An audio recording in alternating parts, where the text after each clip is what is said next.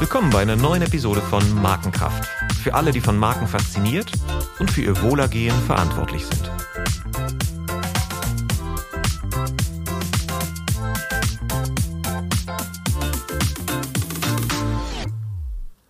Mein Name ist Olaf Hartmann und ich spreche heute über ein Thema, das mich seit 20 Jahren fasziniert und mittlerweile täglich beschäftigt. Multisensorisches Marketing. Wenn ich gefragt werde, sag mal, was ist denn das eigentlich? dann sage ich gerne, multisensorisches Marketing ist erfolgreiches Marketing. Denn ganz ehrlich, wir haben gar keine andere Wahl. Wenn wir Markenbotschaften in die Köpfe und Herzen bringen wollen, müssen diese sinnlich erfahrbar werden. Denn Kunden weigern sich nach wie vor hartnäckig, unsere tollen Strategiepapiere zu lesen. Sie wollen erleben, was wir versprechen. Dabei gilt zu beachten, was Marshall McLuhan schon so treffend auf den Punkt brachte, The medium is the message. Also im Kanal, über den mich eine Botschaft erreicht, sind automatisch Bedeutungen eingebacken und es werden Motive aktiviert, welche die Verarbeitung meiner Botschaft färben. Kontakt ist also nicht gleich Kontakt. Sonst würde es egal sein, ob ich meine Zielgruppe an der Autobahntoilette erreiche oder in der Champagnerbar im Adlon. Und so macht es auch einen Unterschied, ob ich eine Information sehe oder dabei höre oder sogar noch berühren kann. Doch über viele Jahre war die Marketing-Kommunikationsbranche nur von der Optik fasziniert und getrieben. Und das ist auch sinnvoll, denn wir sind primär Seetiere und verarbeiten über den Sehsinn auch die meisten Informationen. Doch wenn wir Markenkommunikation als Lernprozess begreifen, dann macht diese Übergewichtung des Sehsinns keinen Sinn mehr. Schon Pestalozzi hat das vor über 200 Jahren erkannt, als er die optimale Voraussetzung für Geistesentwicklung formulierte mit Kopf, Herz und Hand. Und Hand stand dabei für ganzheitliche körperliche Erfahrung. Wir sind und bleiben, trotz Digitalisierung, multisensorische Wesen. Und wenn wir es schaffen, unser Markenversprechen über mehr als einen Sinn zu kodieren, dann kommen wir in den Genuss der sogenannten multisensorischen Verstärkung. Bildgebende Verfahren zeigen, dass mit jedem zusätzlichen Sinn unser Gehirn um den Faktor 10, also 1000 Prozent stärker aktiviert wird. Und das hat natürlich Auswirkungen auf die Art, wie wir Informationen wahrnehmen, wie wir sie abspeichern und auch ob wir sie glauben. Doch wenige Firmen setzen diese Erkenntnis bisher konsequent um, obwohl sie nach Watzlawick eigentlich gar keine Wahl haben, denn man kann nicht nicht kommunizieren und genauso sendet jedes Unternehmen permanent sensorische Signale und die Frage ist nur, ob diese bewusst gesteuert werden und konsequent auf das Unternehmensziel oder die Markenversprechen einzahlen. Weil wir in einer optisch auch immer stärker überreizten Gesellschaft leben, werden diese distinktiven sensorischen Codes für die Entwicklung von Markenkraft in Zukunft immer wichtiger. Studien zeigen, dass Marken, denen es gelingt, ihre Identität systematisch über den Sehsinn hinaus zu entwickeln, die doppelte Kundenloyalität und deutlich höhere Preisbereitschaft genießen als eindimensional kodierte Konkurrenten. Deshalb investieren Unternehmen wie Mastercard seit Jahren in die Ausbildung einer multisensorischen Markenidentität. Mit Erfolg wie man an der beeindruckenden Entwicklung des von Interbrand bestimmten Markenwerts von Mastercard von drei auf 13 Milliarden US-Dollar ablesen kann. Für sein kürzlich gelaunchtes Soundbranding hat Mastercard weltweit viele Preise abgeräumt. Und deshalb starten wir unsere Reihe über sensorisches Marketing mit einem der Architekten dieses Mastercard Markenklangs. Mein Gast ist Uli Reese. Er ist Miteigentümer der Agentur AMP und Uli hat praktisch jeden Preis, den es für Musik oder Klang zu gewinnen gibt, schon einmal gewonnen. Von ADC-Nägeln über Goldene Löwen bis hin zu Emmys und sogar einen Studenten-Oscar. Er ist einer der Vordenker der Audiobranche, hat maßgeblich dazu beigetragen, dass Soundbranding heute von vielen großen Marken genutzt wird. Und in den letzten zehn Jahren widmete er sich einem besonderen Projekt. In der Buchreihe 101 Great Minds interviewt er CMOs auf der ganzen Welt und diskutiert mit ihnen über Musik, Marken und Verhalten. Er hat 1983 seine Heimatstadt Stuttgart verlassen und in Los Angeles studiert, um Dirigent und Komponist zu werden. Er arbeitete dann am Anfang seiner Karriere an Serien wie Star Trek und den Disney DuckTales und gewann 1994 diesen erwähnten Studenten-Oscar mit dem Film Outside. Da er seit über 30 Jahren in seinem Beruf nur Englisch spricht, werden wir diese Markenkraft-Episode in Englisch führen. Welcome, Uli. Great to have you on the show. Thanks for having me. to start out and to warm up, I'd like to ask you a quick fire round of questions. You decide if you feel like exploring them any deeper. Sure. Book or Facebook? Book. Berlin or LA? Berlin or L.A. L.A. L.A. Your heart is still in L.A. Do you live in L.A. at the moment? No, no, but but you know, th- this was kind of where where I, I spent my my uh, my twenties, and uh, and that's uh, very forming. Um, and uh, I, for some reason, I there was a place that that most felt home to me during my life. I have to say. Yeah. So you still have that warm feeling when you return. Very much, very much so. Um, uh, still, still uh, a lot of friends there, um, and uh, uh I, I, like to go to, to CES the beginning of the year in Las Vegas, the biggest tech show in the world, and I have a good friend, and we we we always he picks me up towards the end of CES, and then we, we take a trip around San Francisco, Death Valley, and then eventually ending up in Los Angeles. And uh, and so um, I always look forward to that very much so. Oh, trip down memory lane for you, I'm sure. Um, Porsche or Tesla? Porsche. Hmm. You work for Porsche as well, huh? Yep. So it's a little bit tainted from from the professional experience, but I love Porsche as well. A USP or purpose? USP. Hmm. Um, like in the show, 80%, 90% say USP. Very few say purpose. Interesting. Purpose is more the political correct answer, I think. Mm-hmm. Mm-hmm. we should so, be about, but but um, I'm not about that. So it's USP. Yeah, and and the question is also like uh, purpose can be a USP, but doesn't have to be a USP. Yeah, and if it's well connected, uh, um, differentiation or distinctiveness distinctiveness. Hmm. Very much so. Whereas there were books written which were called Differentiate or Die. so I guess the distinctive brands they have survived. Um, what was the first job you you had that was paid? First job was was uh, cleaning tables at McDonald's in Stuttgart at the Rotebühlplatz. Ooh, yeah. all right. In that the 80s. The so that was a very early McDonald's then. Yeah, yeah. It was one of the first McDonald's. And uh, and then uh, um, shortly after that, I I did uh, a um, entrance exam at the at the Skischule Schwaben. It's a skiing and tennis school Swabian. It's a southern German and uh, um, and so I became a, t- a, a ski and tennis instructor when I was 15. So wow. and, uh, and, eventually I, I would um, generate money through that. Right. So you, so you, so you were very much into sports, huh? Yeah. Yeah. Very yeah. much so. So that helped in the states, I'm sure. Which uh, got me my first job at uh-huh. Star Trek: Next Generation was sports. It was not music. Really? Yeah. Uh, how, how was that? Well, um, this is this is going to take a minute, but uh, but I uh, and I need to get some reference. Um, I uh, I went to study uh, composition conducting at Grove in Los Angeles, in 1983, and um, got a full scholarship for the next year, and it was uh, specialized on film. And so we had a we had a guest from the industry from uh, on Saturdays, kind of from from, uh, from ten to twelve, and um, one of those guests was Ron Jones, and um, who's Ron Jones? For the Ron Jones at the time was um, he did three TV shows. One was Star Trek: The Next Generation, the follow-up from Raumschiff Enterprise in German, um, Captain Kirk, and so on. Uh, he did uh, Disney Ducktales um, and he did the Superman animated series. And it was for Warner, Disney, and Paramount. So he worked for three different studios. He had about 50 composers working for him.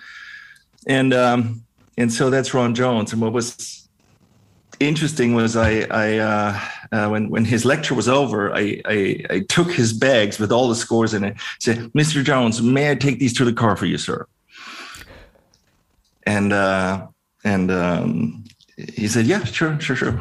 And so I, I, uh, I just thought I have him until he he reaches the car and just like talked like a 19 year old would talk about about music. and just stopped and he said, "Look, I don't want to hear about your music.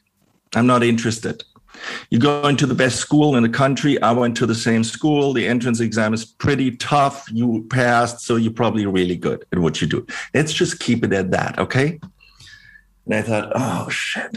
And he said, "Now you're German, right?" So you have a couple good philosophers, uh, composers, uh, writers. Uh, tell me about that. Tell me about something else than music. And I said, you know what? Uh, I was ranked in Germany in, in Baden-Württemberg uh, when I was um, 16. Um, and and that's that's still an accomplishment ranked that was like 55 in, in baden-württemberg in the ranking. So i played in, tennis. In tennis in tennis, in sorry, tennis. Sorry, sorry, to say in, ten, in tennis. And so um, i played a tournament and uh, a 12 year old played in the range of 16 to 18 and i was 17 he was 12 and i lost 6-4 6-3 and i thought about my future and I thought, okay, I'm I'm getting my my my ass handed to me by a 12 year old. I should probably not try to become a pro. Five years later, this this boy would be the youngest Wimbledon uh, winner ever in history, and his name was Boris Becker. and uh, and so uh, this is basically why I did music. And he said, oh. "Now we're talking. Now we're talking." And uh, he said, Can you be at my house? Would you play tennis with me? Just once. And I said, Of course. Can I go to a Star Trek session? He said, Here's the deal. If you're really that good, be uh, seven o'clock sharp. Don't be early. Don't be late at this address tomorrow. This is my house, and we'll play tennis. If you're really as good as you say you are, you get to go to a Star Trek session at Paramount. And so I waited in front of the door. it was like I was a little early and then on the clock, seven o'clock. And uh, and we played tennis and it it was uh, six love, six love. It was over very quickly. And uh, he also said, no mercy. If you fake it, I will know right away. So just just uh, and so eventually this was my first job coming from school uh, because uh, eventually he uh, offered me a job. He's, he said, I'm going to start you at 2K a month. Uh, you have to play tennis three times a week Monday, Wednesday, and Friday, seven to nine. And then the rest is, you know, the guys will help you getting getting going. But uh, you'll be starting orchestrating first uh, on Star Trek Next Generation. And, um, and do you want that or not? Wow. Wow. So so so what's the lesson here? It's like never think anything is wasted in your life. It comes in handy at unusual moments. It it never goes you know, don't make plans, you know. Right.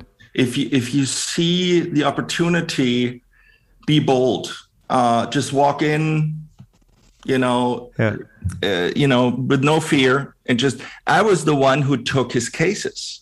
Mm -hmm and uh, and that was not well received by my colleagues in class. They looked at me and said, "You brown noser." Yeah. They they went like they went at it, and I said, "I don't care. I just feel this is right." And and to be really honest with you, uh, that was my career, and I. You know, Ron Jones, he said also, he said, I talked to the president of the school. You know what he said about you? Uli is no. not our most talented student.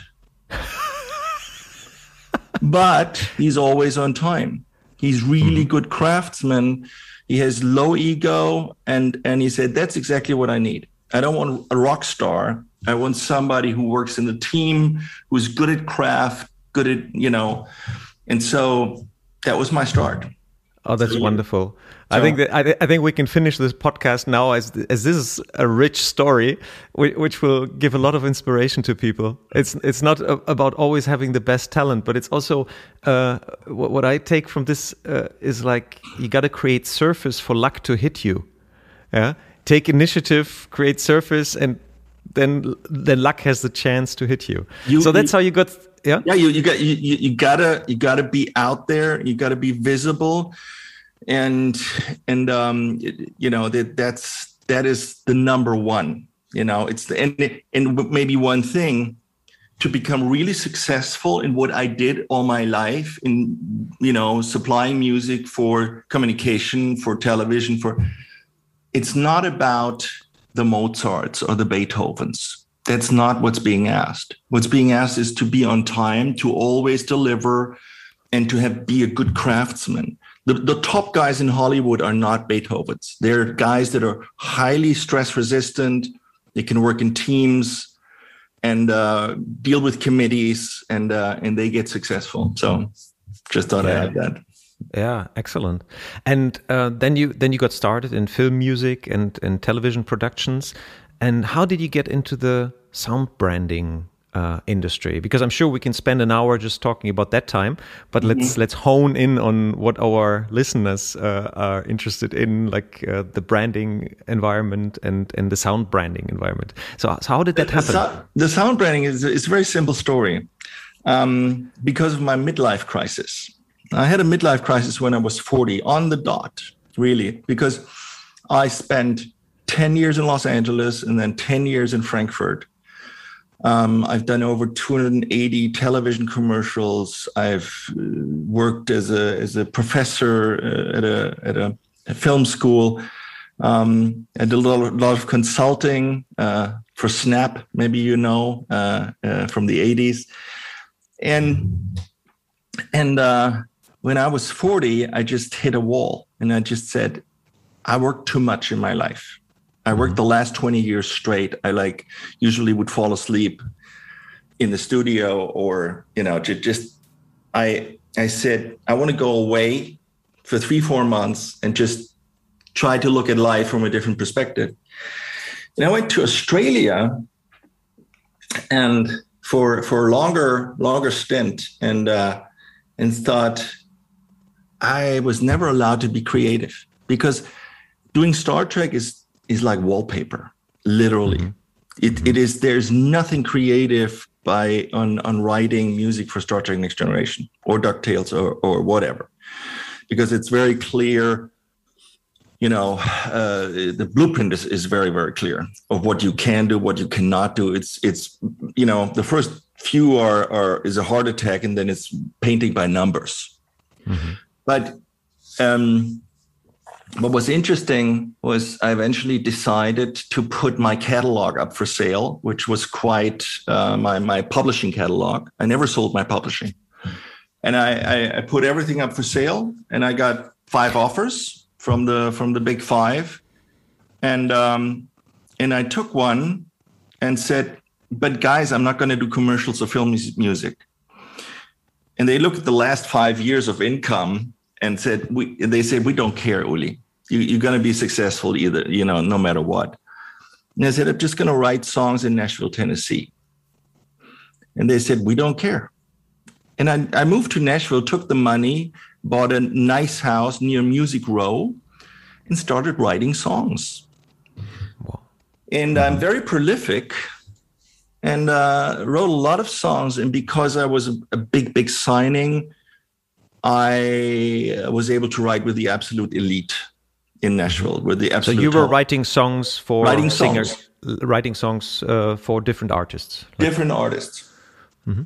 Nashville is the number one songwriting capital in the world. It's it's uh, uh, it's not just country. It's a lot of other songs. Um, so I realized after about three years that I really suck at songwriting. I'm just not good. Everybody wanted you, bought the whole, but you really suck. Interesting. I really, so, so. really suck. I eventually there's this rule in Nashville: if you write three ways, it gets divided by three. no, no matter what you did. If you wrote one word, it's divided by three. And I eventually would say, take me off the copyright because I feel like a fraud. And I eventually stopped and I just said, uh, just for understanding, like, what did you mean, like, by divide by three? Well, so, well, like, if there are four, four guys in the room, yeah, to write a song together, right, and one of them just cooks coffee, the copyright of the song gets divided by the people in the room, no matter who did what. There's no okay. such thing as, oh, I wrote two words, you wrote 20, and I supplied the melody. Therefore, that's the rule in Nashville. But I was always booked into these major songwriting sessions with like just guys that had so many number ones and so on and so forth. And I, I felt I could I could not contribute and I and I was honest enough. You know, I just at a certain point I just said that's it. It was nice for three years, but um, uh, I'm I'm also too young for that. I'm too young to retire at at I was what 43, 44. And, and then I met my business partner Steve Keller from mm-hmm. my my uh, business I had before AMP, and uh, he turned me on to sound branding, to sonic branding. And it was ideal for me because I'm a, I have a geek side in me too. Um, I, I love science and numbers. On the other side, it was there was music, there was branding, there was there were a lot of disciplines around this um, that that really it, it was a turn on to be really uh, to be honest. And there was uh, and I, I, looked at that and I was just absolutely fascinated because it, it would connect all of these things. And I said, let me try to sell this in Germany. And I would just take trips from Nashville to Germany. And we very quickly, I remember our first two clients were Ehrmann, German company. Ehrmann, the, the, the Ehrmann, yogurt the company. yogurt, yeah, the, yeah, the portfolio, yeah. the holding company, um, and Ritter Sport.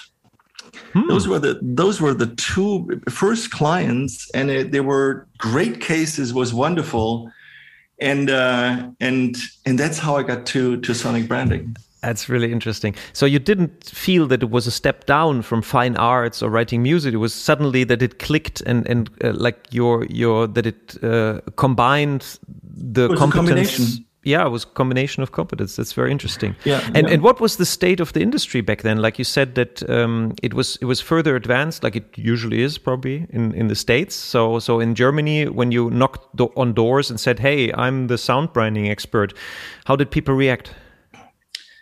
Um, it it was it was tough. It's it's it changed so much, um, but but then it was it was still oh, you mean Intel? And you mean yeah. uh, McDonald's? Uh, you mean, I said, no, no, no, no, that's not what I mean. That's from 1994.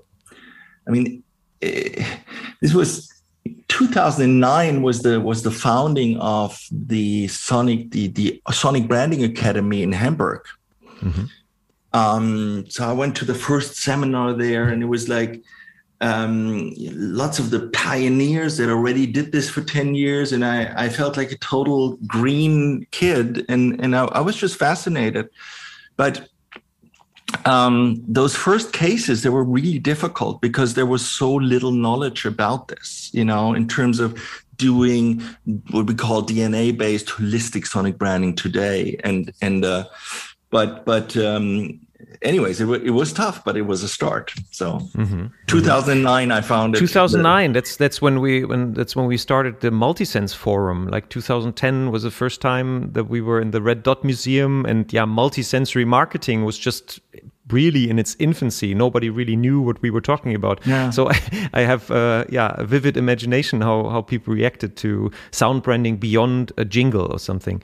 And and and what what was the the, the moment when when you realized that you somehow were on the right track? Was was there something that happened where you said like okay yeah this is it. This well, i found my well well i mean i i'm not sure if i would call this right track. I mean we we got really lucky out of out of you know we hit it right out of the park when we started. And it was good.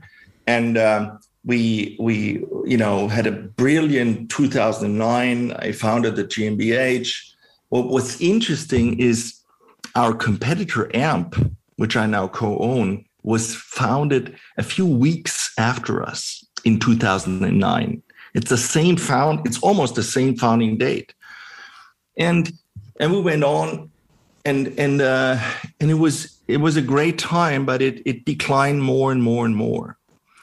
And what you know, eventually uh, we lost three pitches in a row. One was Hilton globally, mm-hmm. even though the headquarter of, of of IV2 was Nashville, Tennessee, which is like four hours from Memphis, the headquarter of Hilton. Mm-hmm. We still lost against AMP. We then went on to do Unicredit, the pitch. Again, we lost to AMP.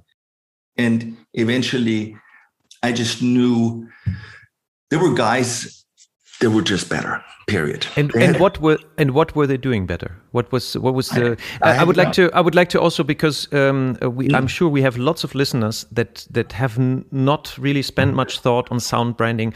Could we just um, make a frame of reference why sound branding suddenly, at least created a market or why suddenly it became relevant or not suddenly by why it was always relevant but it, it uh, people realized it more strongly so what what happened there well um, you know I, let, us fast forward you know mm-hmm. uh, just just a little bit is we we live in the golden age of audio 3 mm-hmm. since, since three four five years ago from podcasts, screenless ecosystems, it, all this stuff, you know, becomes sonic, a sonic audio consumer touchpoint. And why sonic branding became so dominant and, and now is like it's it's it's it's imploding, you know, because brands had the sonic logo, which was introduced by Intel 1994 a Sonic logo is a relic from the past. And in today's experience driven customer journey, you're not going to get very far with a three second static Sonic logo like McDonald's or T Mobile. And so what happened was, uh, you know, uh, brands all of a sudden needed something different to show up in these touch points.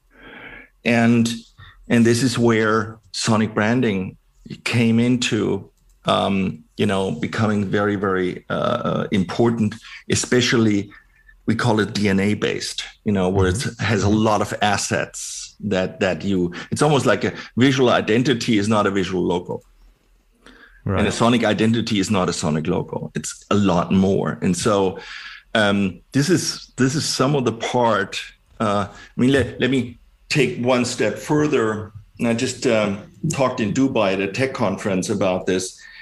One of these central issues for CMOs today worldwide is how am I going to make my brand sonically future proof? I understand what got us here will not get us into the next decades. And we need to adapt. And so this amazing opportunity of you know so many new channels. They can reach consumer because they consume content on wearables on screenless ecosystems on on you know on podcasts on all of this they consume content. And as a as a marketeer i can reach them on all these channels but I also have to show up no matter what sonically on these touch points. Right. That that's that's very interesting. Is like uh, you basically you went on a quest a little bit, like uh, from what I can see um, through the history, and and we've been in touch through uh, one of the sound branding uh, um, academy conferences. Right. Um, and you went on a quest basically to put sound branding on the map to put it really in a prominent place. And the one thing that you described was like the technological development. Yeah. And uh, but then the other thing that I wanted to talk about later, but which we can touch now, then then you you ha- you created this project, this 101 great minds. And what were the thoughts behind it, and how how did you go about that, and where are you are with where are you with this today? Where I am is I'm uh, I'm about 60 interviews into book three and um, um, this started in in uh, 2009. I was just curious, um, and I had so many questions, and and I I looked at so many times into the decision making process around music brand communication. That was kind of the first elephant I saw on the table and I saw the agency side is extremely unhappy. They're jeopardizing client relationships with this. And the client side is extremely unhappy. And and and this was not my opinion. It was interesting, you know, from from uh, you know, we have every global chief creative officer of all holding agencies, BBDO, DDB, whatever. We have every founder of the big agencies, from David Droga to Sir John Hegarty, everybody. And they all agreed, Uli, we need to talk about the elephant on the table because the way we make decisions here, we don't like. We have to get better at this. And this is the success behind everything because if you're not doing something that really adds value to the community, you know, that that community of global CCOs and founders is very, very small. I'm just saying, if you if you're full of, you know what I mean, you're it's a turning door, you know, and you're out as quickly as you were in. Okay, so so that's basically like like you you were you were uh, picking these CMOs and and making basically sound branding relevant to to them by discussing what's the value that it adds to um, the overall yeah to to the business case in the end because nobody does sound branding just because it sounds nice or they like music.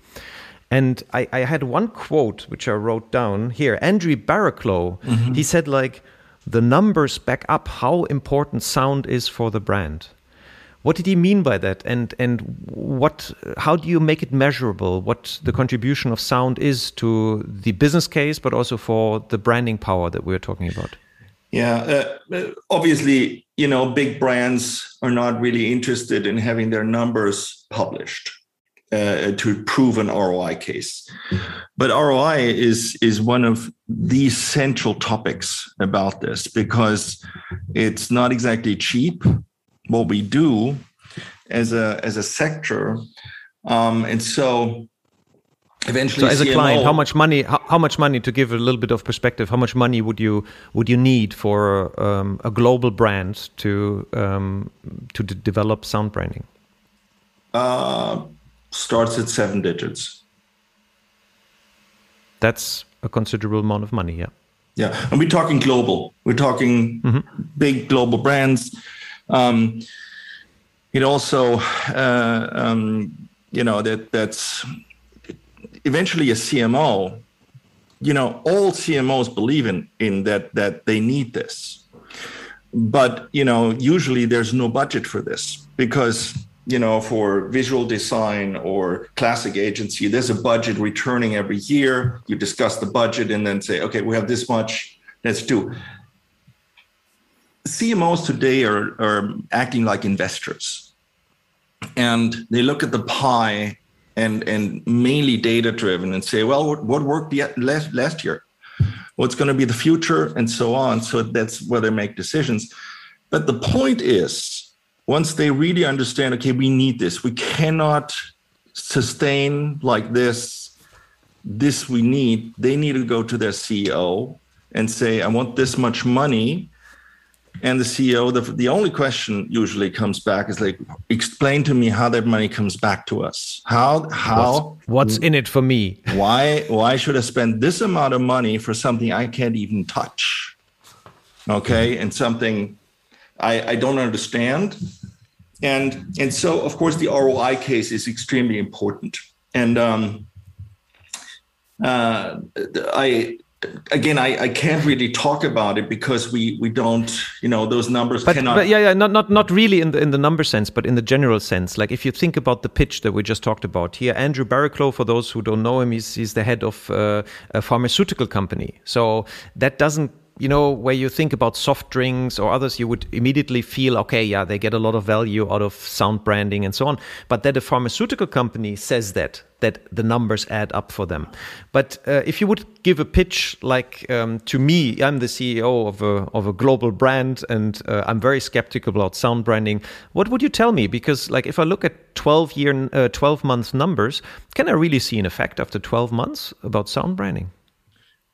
Well, I, uh, first I would tell you why you need sound branding, and the, the reason first of all, the reason you need sound branding is because you're in the trust building business. No matter what you do, if you sell diapers or insurance or car tires, you're always first and foremost trust building business. No trust, no sale. This is why you need sonic branding. Now, let me get that bridge from trust to sonic branding. Trust, we all agree, can only be earned, it cannot be bought. All right. Also, trust is earned in drops. Step by step by step, if I have consistent actions towards you, you eventually will trust me. It is lost in buckets.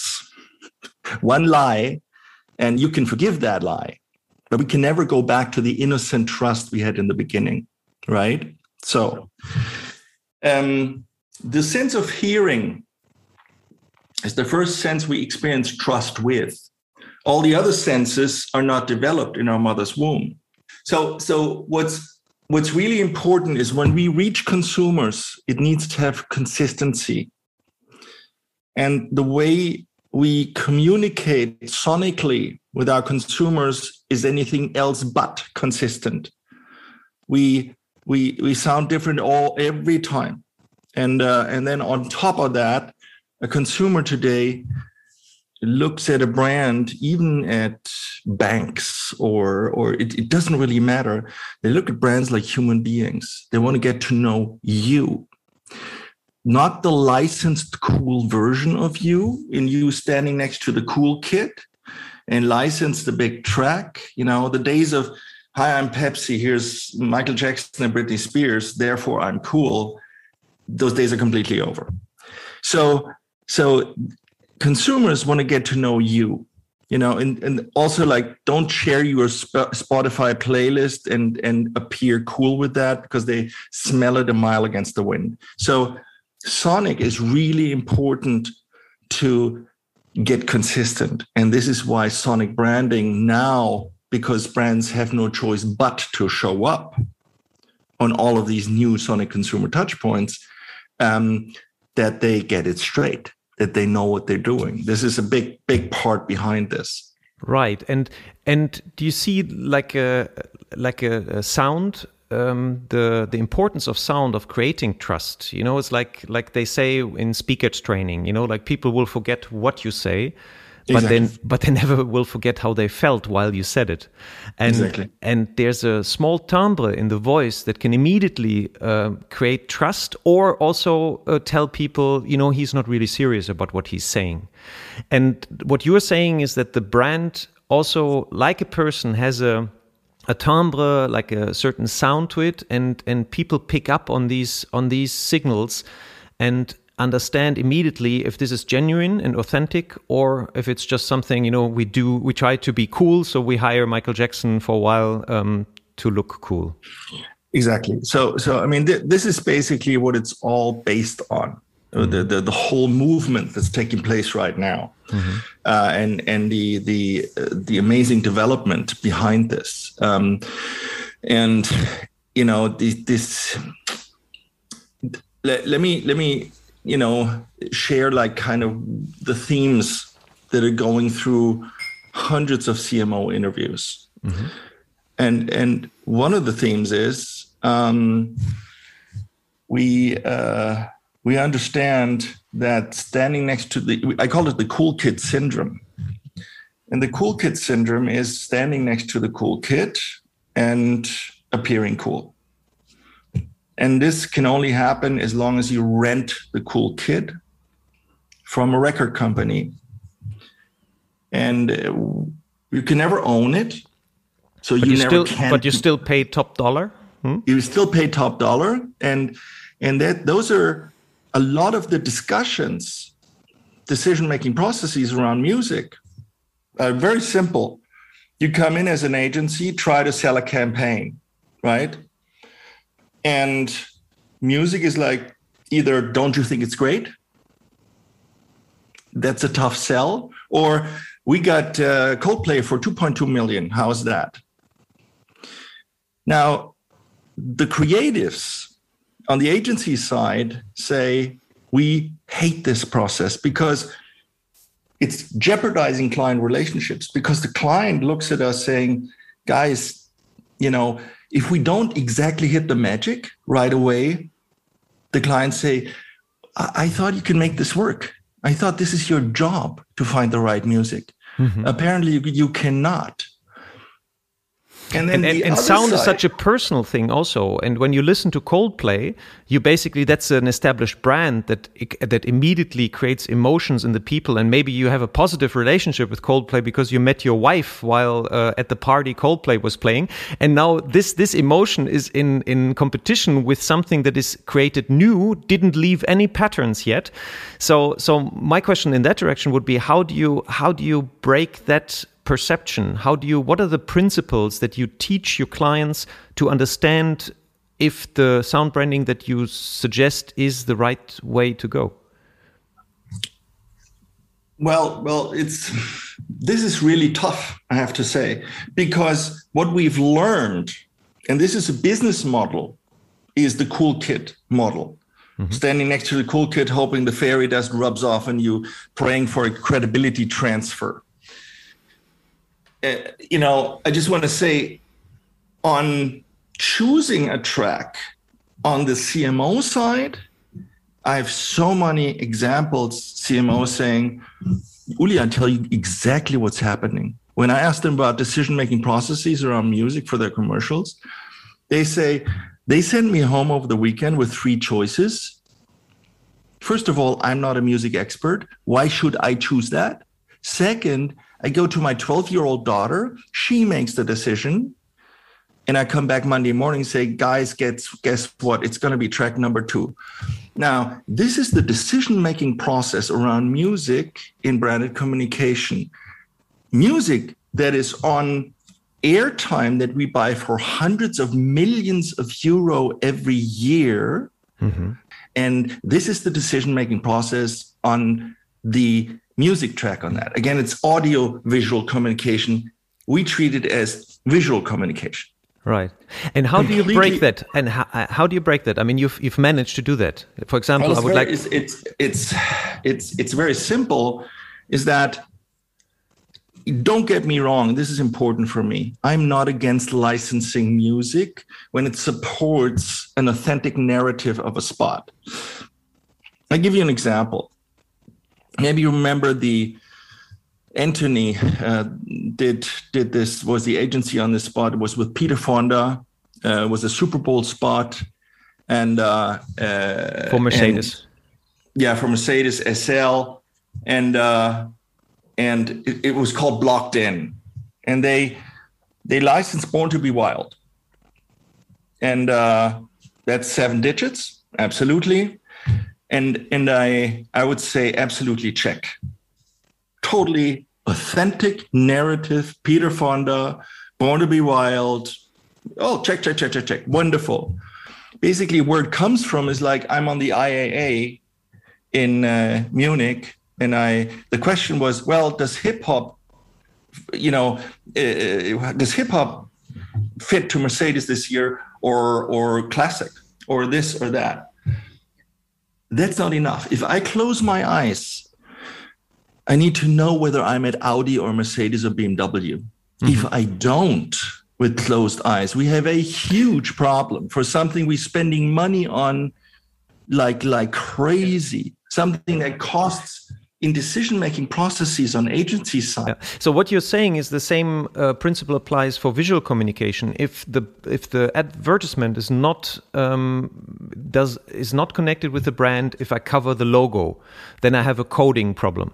So so the codes must must uh, um, yeah must be connected to the brand. And what you're saying is like that is never that's never going to happen with famous songs and and um, unsustainable. and you recently won um, many prizes for Mastercard. So I would like to yes. talk about that case as a as an exemplary case. Um, why is it so great? Why did it win so many awards? And why do you think? Um, I hope you personally think that it's a great piece of work. Sometimes your uh, sometimes awards happen also for things that uh, people are not hundred percent proud of and think something else should have deserved it. But I think in this case, you you are proud of the work, as far as I understand. Um, yes, we are.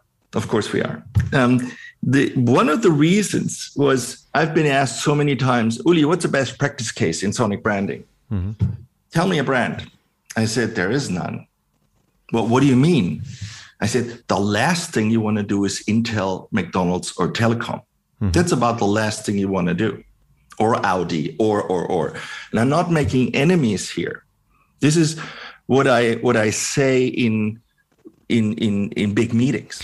But people because, listening to us, people listen. Just just to just to clear that up, um, people listening yeah. to us, they they would exactly think of these examples that they exactly. are great examples. So why are they not great examples? Could you make that? Uh... Because first of all, they are what they all have in common. They're around 25 years old. Mm-hmm.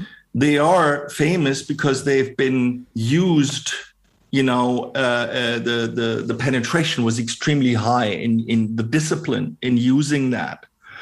But they have been, I always say they have no mother, meaning they have been, they have been uh, developed with, there was the computer animation for Intel and Walter Werzowa had it over the weekend and he did a couple of versions and one of them was it. That worked when our communication with our consumer was a 30 second spot 25 years ago, 1994. And at the end of that was a logo, like that. Mm-hmm. That was the communication. Mm-hmm. And you either reached that consumer or you did not. That was your audio visual communication. Mm-hmm. Fast forward 25 years. And for that communication, the, the three second logo was perfect, dynamite, check, wonderful. Fast forward, 150 CMOs say, no, no, no, absolutely not, Uli. I, I, I, this is not working. This is not working. We cannot show up on, you know, at, at this, at these Sonic consumer touch points with a three second logo. How are we going to do that? Because we need a lot more flexibility. And so these, these logos have the problem they cannot be facelifted, we call it. It's like a 911 going through seven versions and it's it's it has it it gets a facelift. Hans Christian Schwingen and Amir Kassaei both helped me at Cannes Lions 2016 to present the book. And the reason behind that was they wanted to support what I am doing because I wanted to address this and say, guys, we need to get better at this. We need to have different you know, different, we need to ask different questions. We need to ask a lot, lot different questions. Can I can I just just to clarify? Absolutely. That? So basically, the in in the old days when when the media contact was 30 seconds and it needed like a like a code in the end that even if people didn't watch the television while the spot was yeah. running, in the end they understood ah this was Intel. So it, it created some memory structures. Now the the touch points, as I understood you now, uh, are are different and they are more they are faster. So three seconds is like is too much. It doesn't fit through the door anymore. It's so we need smaller codes like very distinct small codes that are immediately recognized and and uh, more uh, useful in their versatility. And there we come maybe to mastercard. For example you created the the feedback sound when a payment is done with a mastercard. Mm-hmm. yeah? And um, uh, I, I, read about it and i'm in touch with uh, raja like like through LinkedIn, and um, I'm really thrilled how much he pushes multisensory marketing. And he says this is the future, and I will create a multisensory brand for Mastercard. He creates like even taste, which was amazing, like macarons uh, made from the from in the two colors of the Mastercard logo, um, or the perfume that they're doing, or now uh, a more like uh, um, uh, uh, a touch point, which which is going to have more surface, is like even a, a special shape Mastercard, so people can touch it in the dark and they recognize haptically. it haptically, and it's uh, um, it's it's connected with the brand. So it's there, all five senses. Exactly. So so so tell me a little bit about that process. How much you can tell. I mean, you you. Yeah, you no, no, no I'd, I'd, I'd be glad to. I mean, I mean, first of all, big big kudos to to Raja, because. Um, uh, we we had our first exchange in 2017 at Cannes Lions, and um, and we talked about sonic branding and i i, I said uh, let me send you something the way we see your brand and said mastercard needs to be sonically identifiable at every audio consumer touch point below two seconds.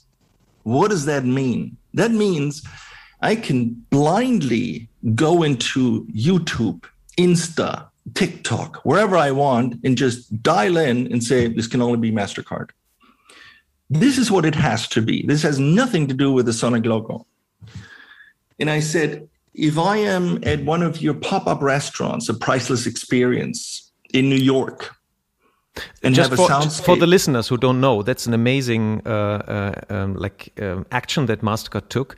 They they took their priceless campaign and created a space for it, like yeah. um, you know, pop up restaurants. Yeah, some things are priceless uh, for everything else is Mastercard. So so yeah. so so they let people dine in very very special locations, which only popped up like for a week or two weeks. Exactly. So uh, a multi-sensory experience, which they obviously share on social media that they talk about, and and all this is is is uh, basically an immersive world, like from from the sound totally. like we just heard to uh, what they experience, um, taste, um, what they yeah everything. So totally, totally. Yeah. Mm-hmm. Um, the only best practice case I know in the world is James Bond. Mm-hmm. Why?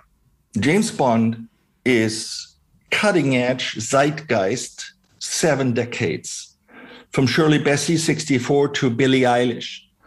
What they all have in common, and I'm just talking about the songs, you know, Adele, you know, Garbage, Duran Duran, they're all number one in the charts in their decade. That's what they all have in common. What they also have all in common, Adele sounds completely Adele. She doesn't bend a bit, mm-hmm. but also sounds James Bond. Now, how is that possible? Mm-hmm. Duran Duran stays completely authentic Duran Duran, but sounds James Bond. How is that possible? Because James Bond has a multi asset strategy. It has about 10 different assets, sonic assets, like chord structures, like riffs, like you know, branded instruments, etc., that make up the entire brand James Bond. What's also interesting is you look to, through 25 film scores of an hour plus, and you can blindly go into, and in two seconds, you know, from the 60s, ah, James Bond.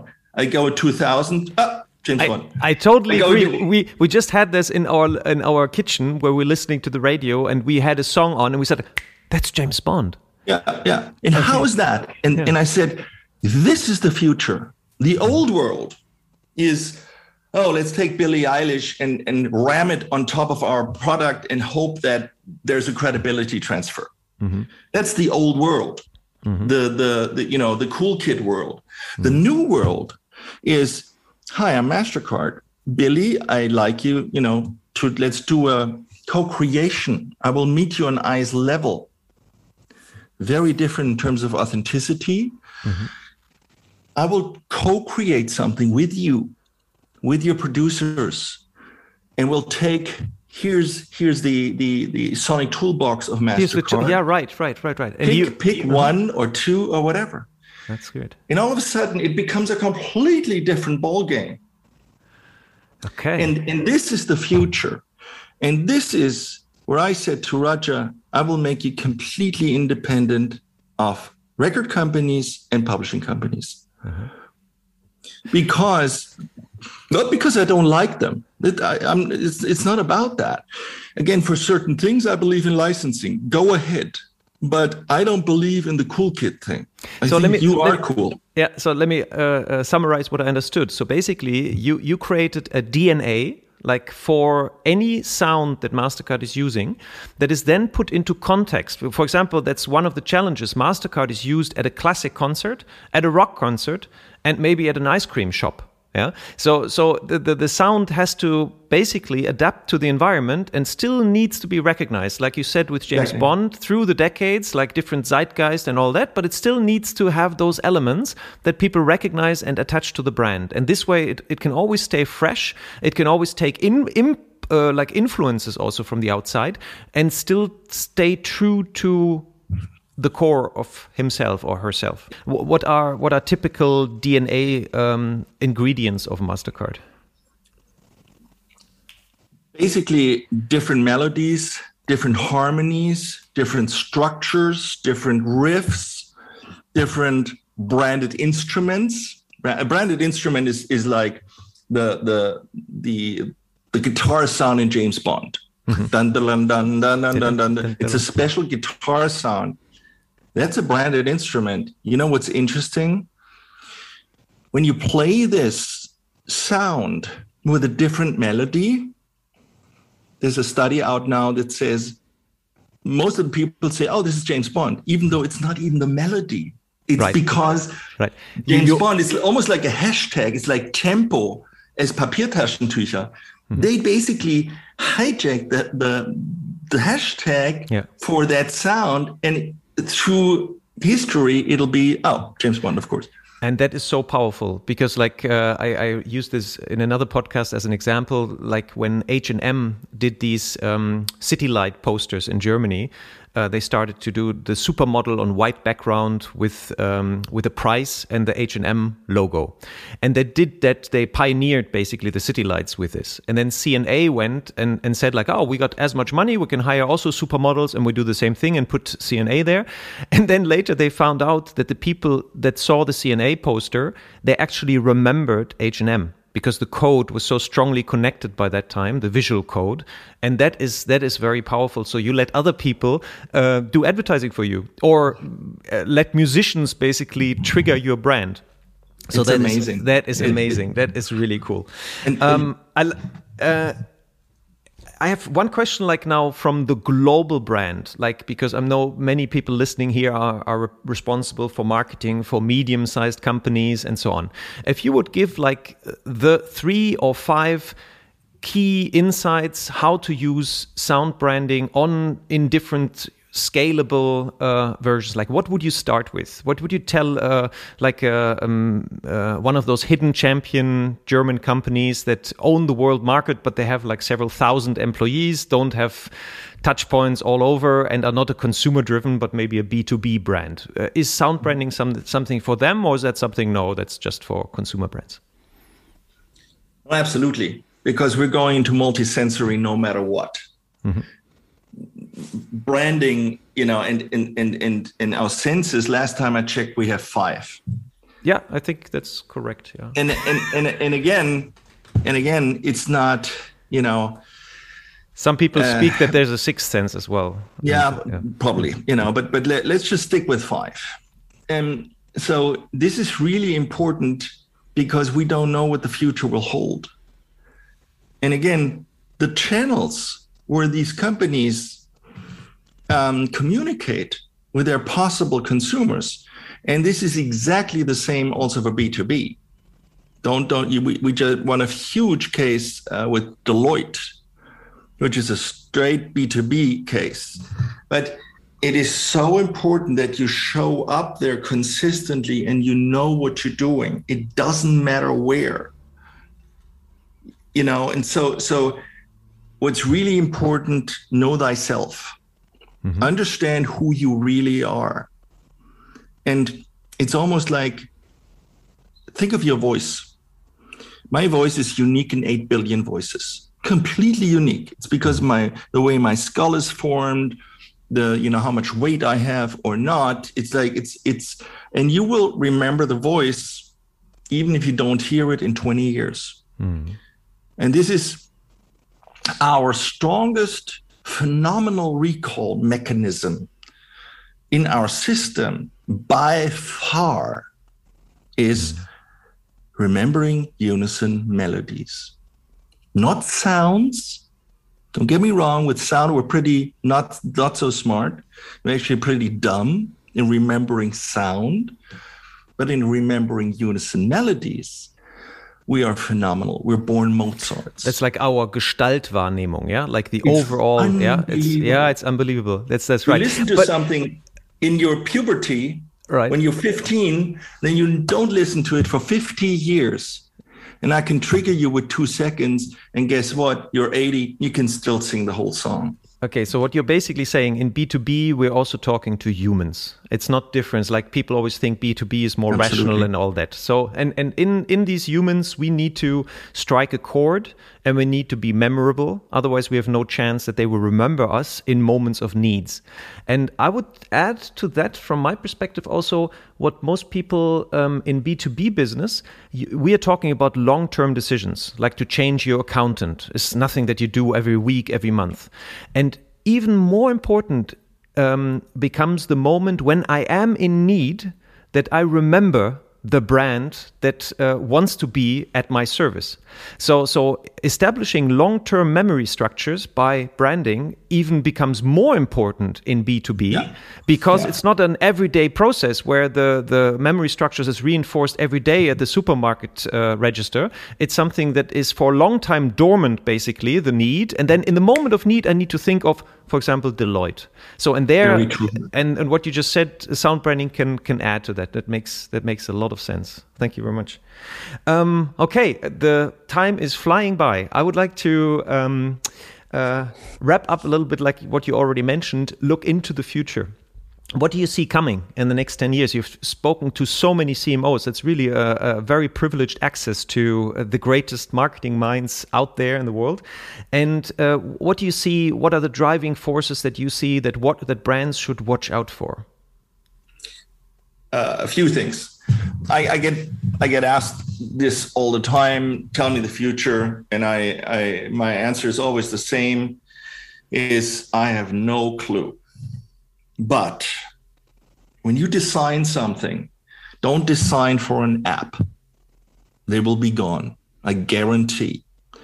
Do not design for a smaller or bigger iPhone or whatever phone. They will leave us. Okay. In five, ten years, nobody will remember. Today, an iPhone to me is just a smaller brick. Remember the big phones? And it just got smaller. It, it that that's not the point. The point is what goes in here and what goes into our subconscious viscerally, where we make all of our buying decisions. Understanding that we decide below 0.5 seconds whether we are ever completely going to trust somebody or not. Think of an iceberg you have one eighth above water. That's, that's explicit transmission. That's three to four words. That's 40 bits. And we have seven, eight down here. That's 11 million bits a second in implicit uh, transmission. So I have I have access to 11, you know, uh, this is the, the bandwidth I can communicate with you going in here. So whatever you do, it needs, it, think of that. Going don't in here, uh, people don't see you. Going in here, he's pointing to his ears. Uli is pointing so, to his ears. good, good, good. The the the other the other point is the next three to five years um, have been crunched into one year because of COVID. Mm-hmm. Um, leading up to COVID, audio became already dominant. 10 years ago, if I would have told you, oh, we need a podcast, whatever, you would have told me, dude, are you kidding? Are you, who are you kidding? Today, not so much. So, looking at this, what happened in COVID was basically we preempted the entire, you know, three to four, five years in evolution into one year because we had to. We had no other choice. And all of a sudden, you know, it's Sonic is about twice as fast as digital in terms of development that we've seen. So when you go into the future, think of decades. Don't think of this, what's it going to do for me next week? Mm-hmm. Or where's my brand lift in the next, you know, quarter? That's and, not what it's about. Yeah. And there um two last questions is like we call it the VUCA world, you know, like volatile, uncertain, uh, complex, and ambiguous. What what is the role, if you go in the helicopter view, of brands in this world? Do they become more important or less important? Brands. Brands. Oh, they will become a lot more important. There are a lot of a lot of countries where brands are a lot more trusted than governments brands brands have a huge responsibility. Um, you know, especially in hard times, I think it's the is the biggest mistake when brands, you know, reduce their marketing and reduce being out there because this is when we need them the most. Mm-hmm. And I, I, you know, I want brands to um, not not not event- eventually sell me something, but bottom line is if you don't add severe value to my life, I will just tune the channel, and everybody else will do the same. Hmm. And so think about how can I add value? How can I what what can I do for you? What can I add to the stream of life for your life? Hmm and and and you know and then eventually you will become what i call a non-brainer you know that's an interesting insight from from um, the neuroscience that they thought in the past that uh, when you look at brains that process brands that you would see more activity because there's so much memory stored and meaning and so on and what they actually found is that the brain is actually doing less so basically, the brand is helping the the brain to relax. And like you just said, a non-brainer. You don't have to think about it. It just uh, reduces the complexity of your life. So that, so that uh, goes in the direction what you just described. It's like the world becomes more complex, and here we we have a power that makes our decision making, our life less complex. And how great is that? And uh, so, and, and maybe one thing I want to land on, and and and um, here I, I want to really call out Raja again for, you know, he's he really walks his talk. And when he first had the talk with his CEO, and the talk was, I want to take the name MasterCard off the logo. Mm-hmm. That was a tough talk to have. Imagine going to your CEO and saying, you know what, I want to take the written MasterCard off the logo. And the reason was? because he want to become a symbol brand. Future is symbol and not I don't want to read stuff. That's that's ancient. I, I want to see the symbol done. And then he really walked his talk in sonic, in haptically, mm-hmm. you know, for, for blind, in smell, in taste, and really on top of everything, where he had this um, cooperation with Citi I don't know if you you know from uh, you know having uh, trans community, uh, bi community, etc. To to pick your own name because it's so hard to establish your own name if you change change uh, gender. And, and so he was the first one with Citi together, one of the biggest financial institutions in the world, to say, you can have your own name on our card. And and and what what he does is really yes, it's business, it's Mastercard, all all wonderful, check. Yeah. But what he did, especially for Sonic branding around the world, is like it's completely priceless to me. Absolutely, and you must say there's still um, a measurable effect few other brands have, have gained so much in strength over the time that he worked as a CMO for Mastercard. So we're talking here bottom line results, and he he is he's advocating this very strongly that marketing has to be has to have a, a um, an eye level seat at the C level again because very often it's just seen at the moment as a function they make things beautiful but that's not it it's they really add value. And I agree completely. He's done an amazing job. And I hope that we're going to have him on the podcast here because he's an exemplary example. So, my last question for you you got the chance to put a screensaver on the computers of all brand managers and CMOs worldwide for one month. What does it say? Whoa. A screensaver or maybe it doesn't say anything, it just sounds.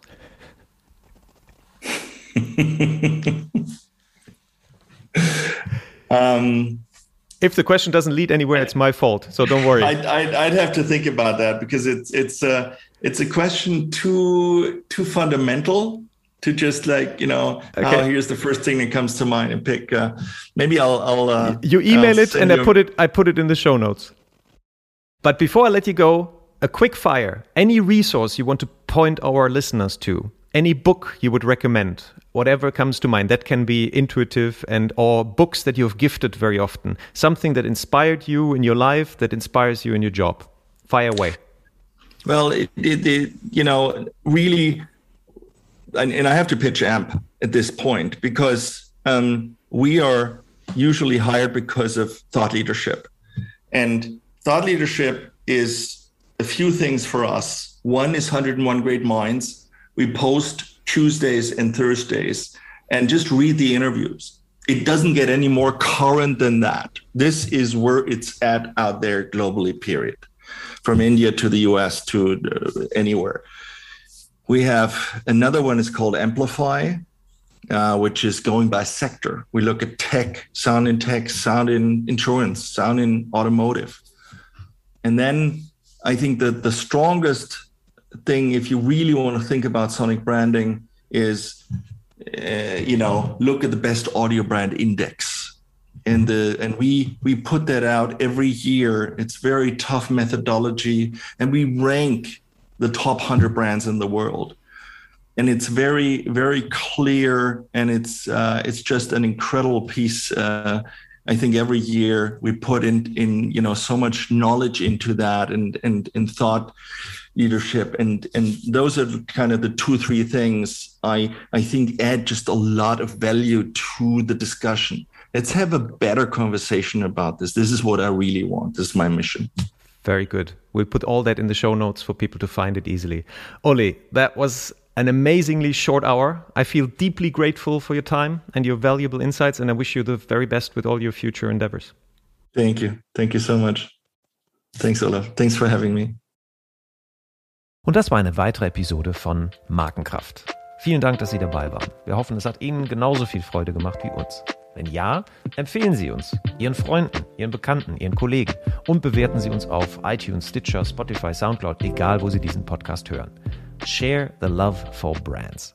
Machen Sie es gut für sich und die Menschen in Ihrem Leben.